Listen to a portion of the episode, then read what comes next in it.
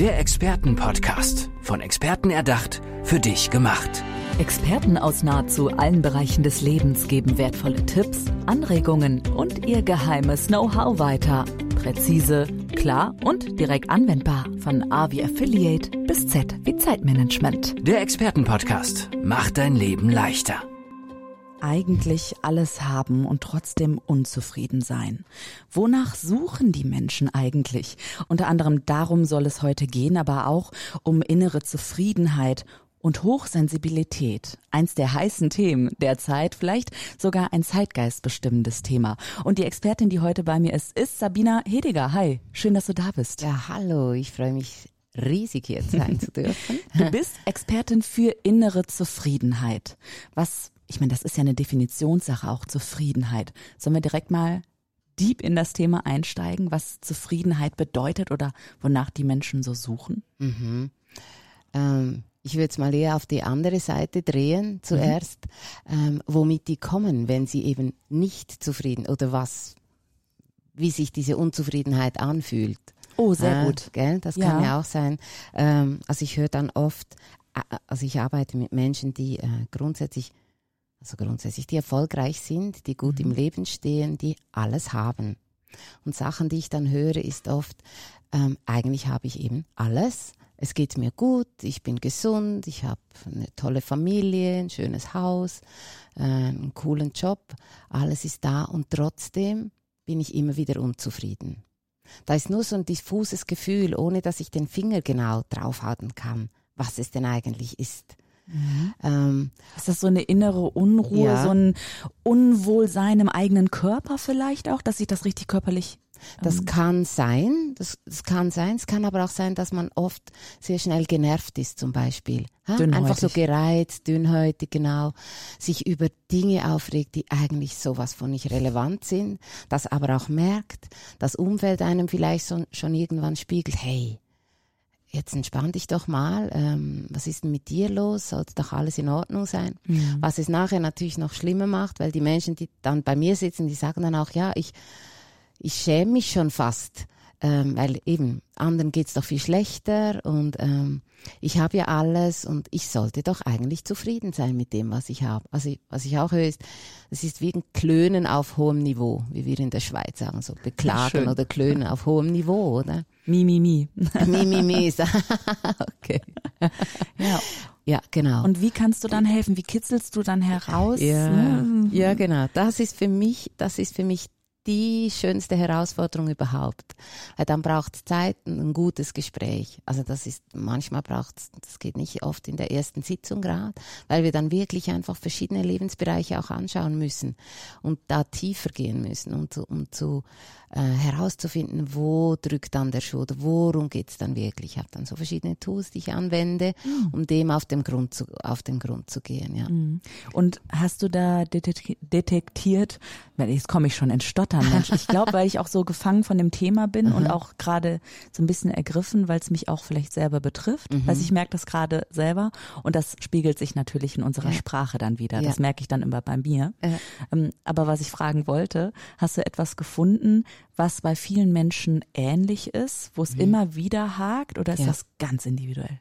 Hey, etwas, was sich, wenn ich so durch die vielen Coachings, die ich hatte in den letzten Jahren äh, sich durchzieht, ist eigentlich, dass es oft darum geht, dass Menschen sich oder die Bedürfnisse von anderen über ihre eigenen gestellt haben.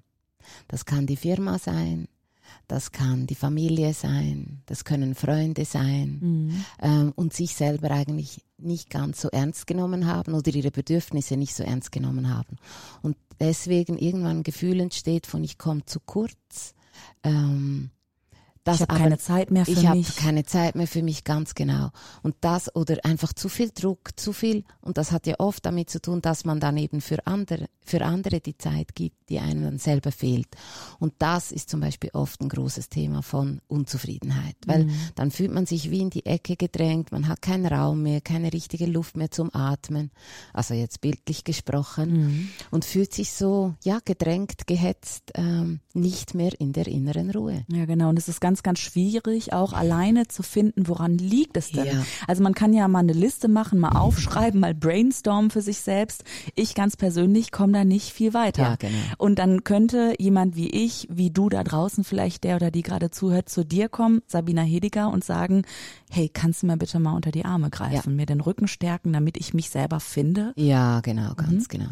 Und was da für mich ähm, besonders ist oder meine Gabe auch, die ich habe, dann bin ich sehr dankbar, das ist das andere Thema mit der Hochsensibilität, ähm, dass ich wirklich ein, ein feines Gespür habe, auch so für die Zwischentöne oder mal spüren kann, ah, könnte es vielleicht in die Richtung gehen oder ich habe da einen Impuls, den ich dann reingeben kann, damit der mhm. Klient dann auch für sich schauen kann oder du könntest dann für dich schauen könnte es in die Richtung gehen, hätte es vielleicht mhm. was damit zu tun. und das so. fühlt sich dann auch wieder so an, also das fühle ich dann, mhm. höre ich dann meine innere Stimme vielleicht wieder besser oder mhm. wie, wie komme ich dann in diese Richtung? Mhm, mhm. Also es ist dann erstmal so ein Antasten für dich.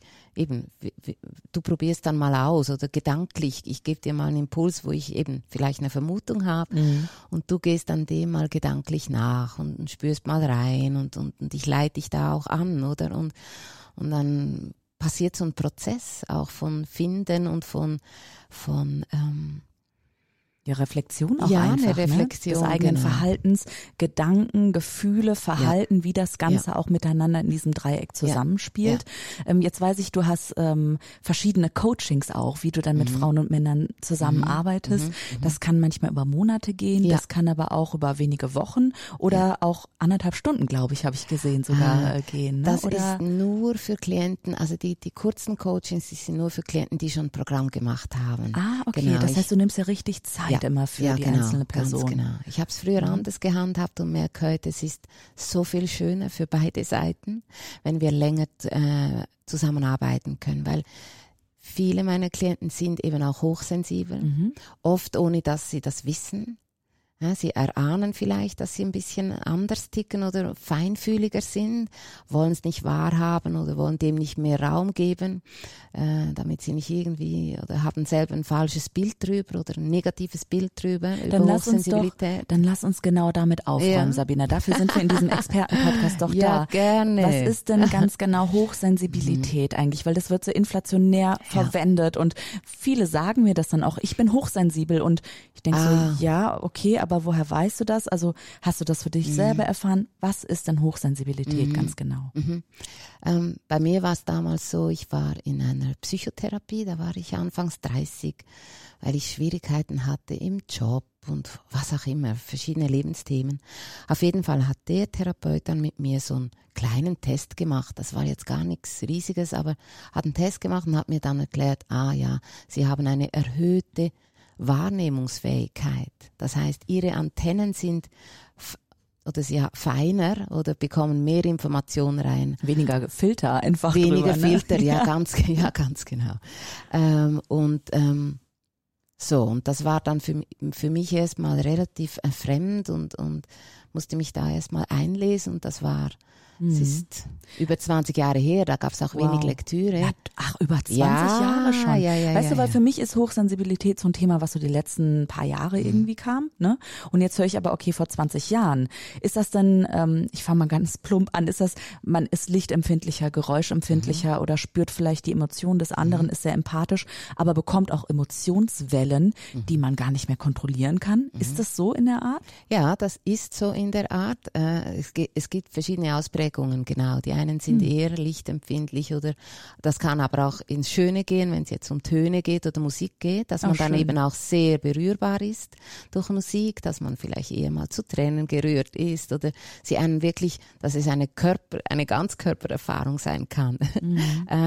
äh, schöne Musik zu hören, oder? Also mhm. das ist dann die positive Seite davon, dass es einfach auch, oder die Natur berührt einem stärker, oder man mhm. kann sich so richtig man sitzt, man setzt sich draußen hin und kann es wirklich genießen. Also das höre ich dann oft von, von meinen Klienten, dass sie sagen, ah, ans Meer fahren und dann einfach da sitzen und meinen Gedanken freien Lauf lassen, aufs Wasser gucken und alles ist gut. Also mhm. auch diese Ruhe zu haben und so, das ist auch dann oft ein Zeichen von, ja, ist klar, es hilft den Nerven auch zu entspannen und, und man kann in sich gehen, ähm, sind auch Merkmale Verstehe. Jetzt von der positiven ja. Seite her gesehen. Oder? Und ja. ähm, wie ist das denn? Gibt es da einen Typ? Also wenn ich beispielsweise extrovertiert bin, also meine Kraft ja unter anderem auch aus mhm. der Gesellschaft ziehe, ja. oder introvertiert bin, also die Kraft aus mir selber im Alleine sein mhm. mehr schöpfe, kann man introvertiert sein und hochsensibel oder schließt sich das aus und umgekehrt extrovertiert und Hochsensibilität? Ja, ich bin sehr dankbar, habe ich damals dieses Buch gelesen von der Elaine Aaron. Das war mhm. eine der Forscherinnen, der ersten Forscherinnen von Hochsensibilitäten. Die hat genau das beschrieben. Es gibt eben die Extrovertierten und die Introvertierten. Es gibt ganz klar für beide.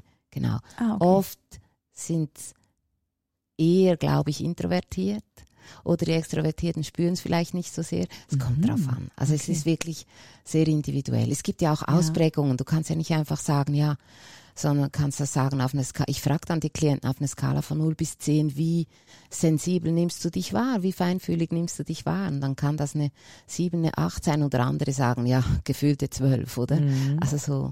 Okay, ja. das heißt, wenn du mit äh, Menschen dann zusammenarbeitest, gibt es dann vielleicht auch Leute, die sagen, ich würde meine Sensibilität bei 4 einordnen, warum auch immer, mhm. oder 5 mhm. und dann bei dir nachher rausgehen und erkennen, Nee, das ist doch eher eine Zwölf. Ja, ja. Liebe ich, ja, ja? erlebe ich ganz oh, oft. Schön, okay. Ja, genau, dass es ein Entdecken ist von sich selber, dass dann plötzlich ein Aha, ah ja, klar, weil man kann auch in gewissen Dingen, Hochsensible können auch ganz hart sein. Mhm. Oder? Was sie eigentlich selber verletzt, aber es ist ein Schutz. Mhm. Es ist ein reiner Selbstschutz. Mhm. Und weißt du, ich würde mhm. gerne noch wissen, ähm, bevor wir da hinkommen, warum das Thema dich so gepackt hat, ja. ne, würde ich gerne noch wissen, wie ist das denn aufs Business auch zu übertragen, diese mhm. ganzen sensiblen mhm. Themen ja tatsächlich, ne? Wie schlägt sich das nieder Schöne und was bringt es Frage. ja? Schöne Frage. Also vor allem aufs Business auch, wenn ich jetzt schaue, ich als Unternehmerin muss ja auch gucken, dass ich es eben auf meine Art mache und die ist ein bisschen feiner und ein bisschen leiser. Das merke ich eindeutig, wenn ich mich mit anderen vergleiche. Das ist eh ganz, ganz schlimm. Das Vergleichen ist, äh, dann schneide ich, äh, es funktioniert einfach nicht, weil ich eben anders ticke. Mhm. Und da merke ich es ganz deutlich, dass viele Dinge, die man so machen sollte, eben nicht unbedingt für hochsensible Menschen gemacht sind. Ah, ja? hast du da ein paar also, Tipps ja, für die Zuhörenden auch, was man, ich was sage, man da lassen ja, kann? Ja, oder vielleicht ein, ähm, so ein Tipp to go, weißt du, oder irgendwie so, wie man selber in sich hineinfühlen kann.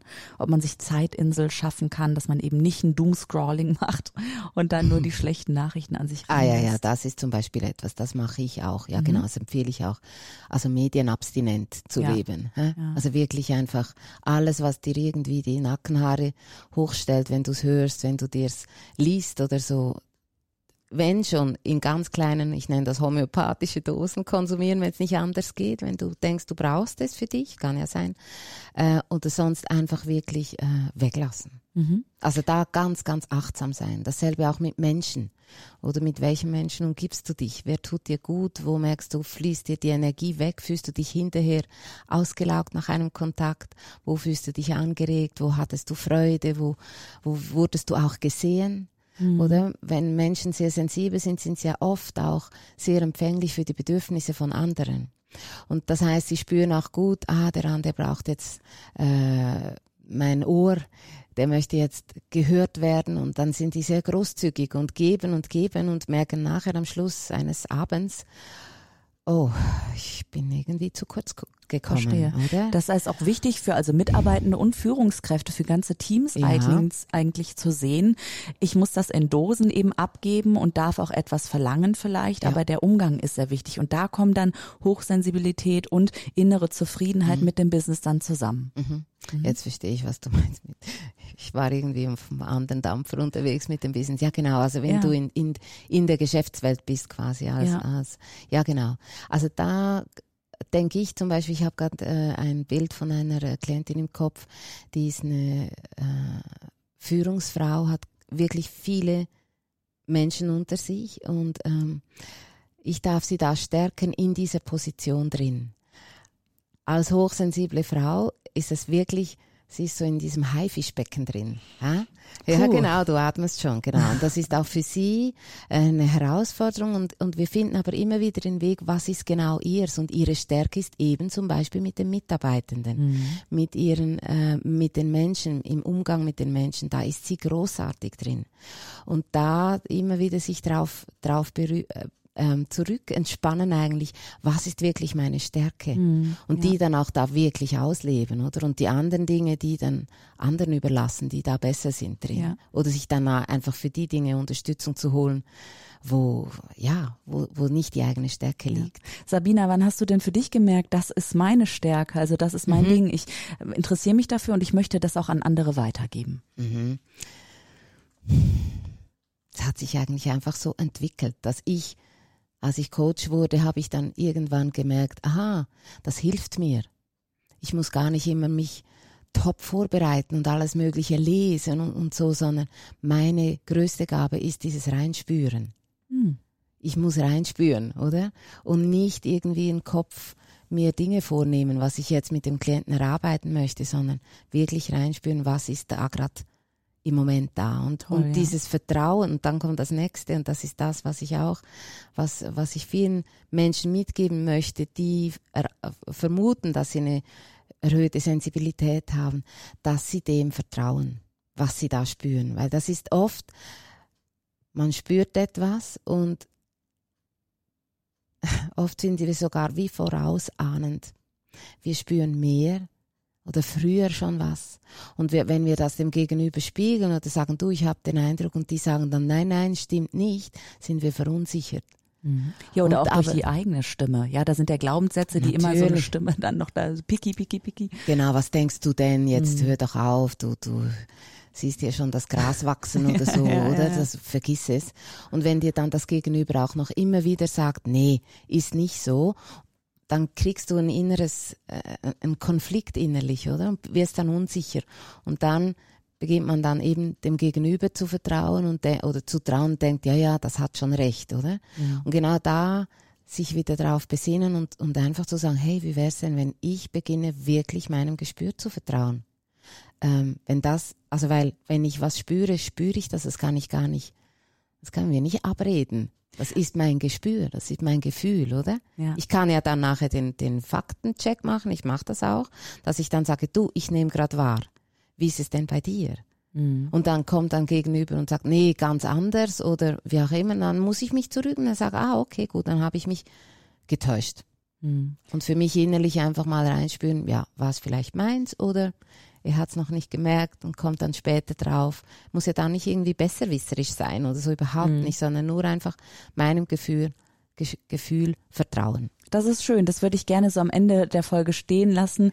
Traut euch wirklich euren Gefühlen zu vertrauen und erste Schritte, der Beginn vielleicht, ähm, kann zusammen mit Sabina Hediger passieren, Expertin für innere Zufriedenheit und auch für Hochsensibilität. Ihr habt es gerade hier gehört im Expertenpodcast. Ich bin Andrea und wir hören uns in der nächsten Folge. Dankeschön, Sabina, dass du heute mein Gast warst. Ich danke dir, Andrea. Hat viel Spaß gemacht. Der Expertenpodcast. Von Experten erdacht, für dich gemacht. Wertvolle Tipps, Anregungen und ihr geheimes Know-how. Präzise, klar und direkt anwendbar. Der Expertenpodcast macht dein Leben leichter.